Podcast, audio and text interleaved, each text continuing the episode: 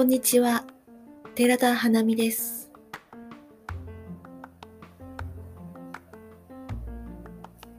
暖かくなってまいりました。春がどんどん近づいているようです。待ち遠しいですね。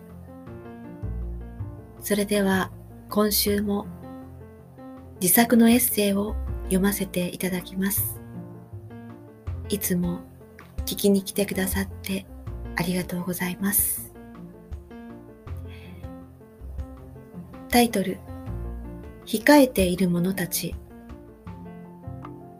年に数回、焼き菓子やパン作りにはまる時期がある。小麦粉、アーモンドプードル、強力粉、ベーキングパウダー、似たような粉末の割合によって様々な食感が生まれる。工程も焼き時間もすべてが微調節されて異なる名前を与えられた食べ物へと生まれ変わっていく。誰かが言っていた。なりたいと思うのはそう思う人の中にすでにあるからだ。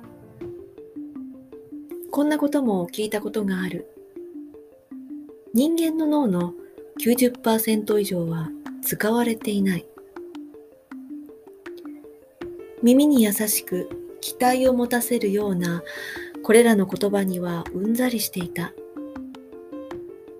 ところが新年を迎えて心の奥に変化が起きてからは当たり前のように聞こえるのだ。なりたいのではなく、ありたいと欲していると言い換えた方がわかりやすい。脳の90%以上が使われていないのはスタンバイしているからだ。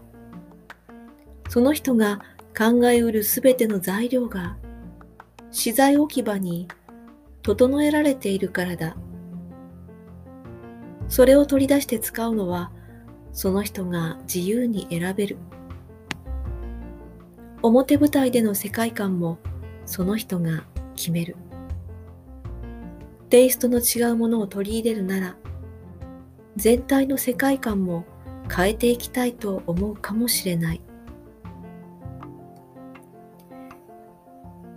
表舞台は一つなのになぜ膨大な資材のストックを持つことになったのだろう。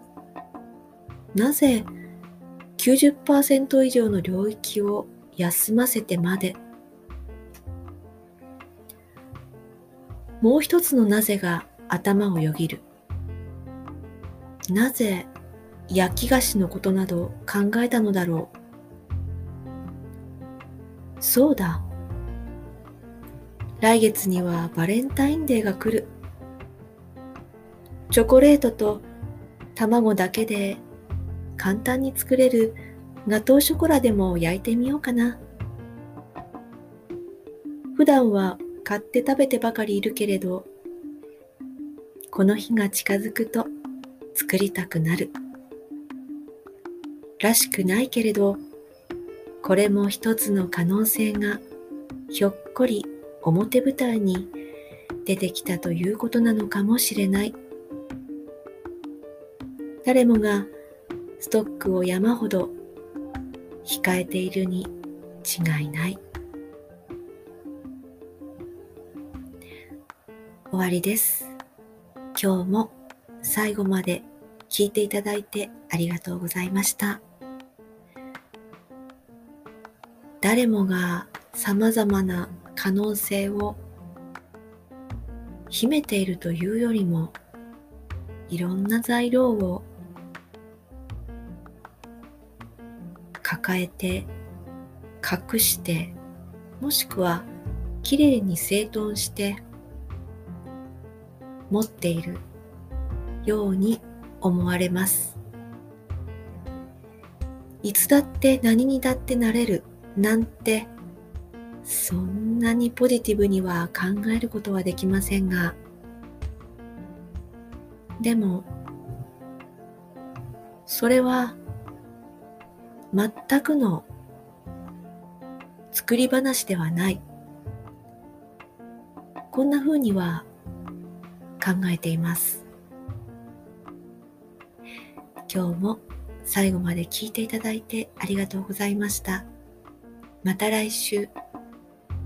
お会いするまで皆さんお元気で。寺田花見でした。